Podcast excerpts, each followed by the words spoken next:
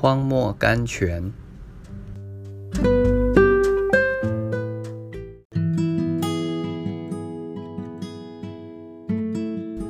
十二月十三日，我要将暗中的宝物赐给你。以赛亚书四十五章三节。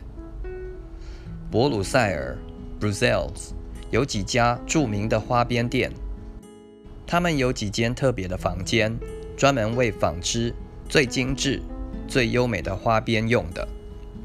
这些房间是全黑的，只从一扇极小的窗外射进一线日光来。这一线日光恰正照在花样上面。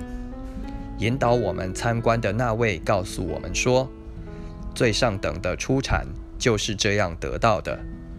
最优美的花边都是人工做在黑暗中织成的。”我们不也这样吗？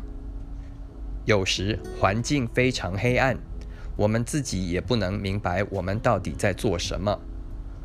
我们看不见我们自己所知的东西，我们看不见一点美丽，一点好处。可是如果我们忠忠心心去做，不沮丧，不失望，有一天我们就要看见我们生命中最精美的工作，乃是在黑暗中成就的。